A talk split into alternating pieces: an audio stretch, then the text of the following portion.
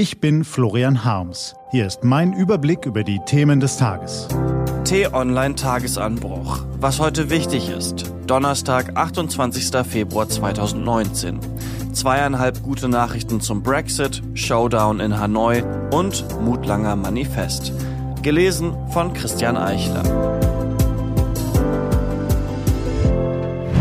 Was war? Der Tag beginnt mit zweieinhalb guten Nachrichten. Das britische Unterhaus hat gestern Abend erstens den Plan von Premierministerin May für eine Verschiebung des Brexit gebilligt. Das verschafft den Unterhändlern beiderseits des Ärmelkanals mehr Zeit und wendet ein politisches und wirtschaftliches Chaos erst einmal ab. Zweitens will das Parlament die im Austrittsabkommen vereinbarten Rechte für EU-Bürger in Großbritannien und für Briten in der EU auch ohne Deal garantieren. Das verschafft den Betroffenen Sicherheit. Und drittens, das drittens ist nur ein zweieinhalbtens, denn ob es eine gute oder schlechte Nachricht ist, bleibt noch ungewiss. Theresa May hat den britischen Abgeordneten Hoffnungen gemacht, dass Brüssel ihr nun doch entgegenkommen werde, vor allem im Streit um die innerirische Grenze. Was ist davon zu halten? Der Brexit ist ein politisches Tauziehen, eine mediale Dauerstory und ein großes Theater. Vorgespielt wird uns, dem staunend kopfschüttelnden Publikum vor den Fernsehern, Bildschirmen und Smartphones, ein Drama Dürrenmatscher Raffinesse. Die britische Premierministerin pendelt unermüdlich zwischen London und Brüssel, um der EU in letzter Minute vielleicht doch noch einen Kompromiss abzuringen, mit dem sie ihre Kritiker daheim im Parlament überzeugen kann. Nochmal ins Flugzeug, noch ein Gespräch, noch eine Verhandlungsrunde und dann wieder vor die TV-Kameras. Seht her, soll das suggerieren, die Premierministerin tut alles Menschenmögliche, um eine Lösung auszuhandeln. Sie opfert sich auf, sie kämpft wie eine Löwin für die Interessen ihrer Landsleute. Ein schönes Theaterstück. Gelingt es uns, einen Blick hinter die Kulissen zu erhaschen, verliert das Stück freilich seinen Glanz. Die New York Times eröffnet uns jetzt diesen Blick. Sie hat eines der Papiere in die Hände bekommen, in denen Diplomaten den Gesprächsverlauf während so einer Brüsseler Verhandlungsrunde dokumentieren.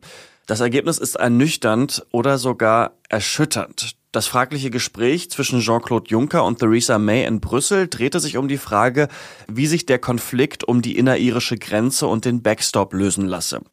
Die britische Premierministerin regte an, eine alternative Regelung anzuwenden. Woran sie denn denke, welche Lösung das sein solle, fragten Juncker und seine Leute. Und dann kam nichts.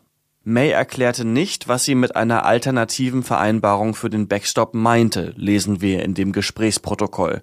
Nicht im geringsten.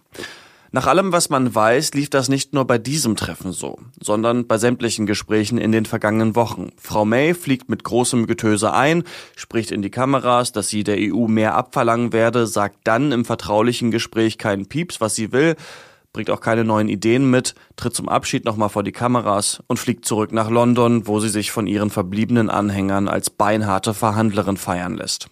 Warum das Ganze? Sie weiß, dass die Mehrheit des Parlaments ihren Brexit-Plan ablehnt. Sie weiß auch, dass die EU ihr nicht weiter entgegenkommt. Aber sie hofft offenbar, dass sich ihr die Parlamentarier aus Furcht vor einem Chaos im letzten Moment doch noch ergeben werden, nur eben ein bisschen später. Man könnte über dieses Schauspiel lachen, wenn es nicht so tragisch wäre. Was steht an? Die T-Online-Redaktion blickt für Sie heute unter anderem auf diese Themen.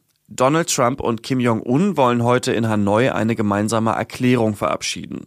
Bundesinnenminister Seehofer äußert sich zu Berichten über einen Freund des Breitscheidplatz-Attentäters Anis Amri, der verdächtig schnell abgeschoben wurde.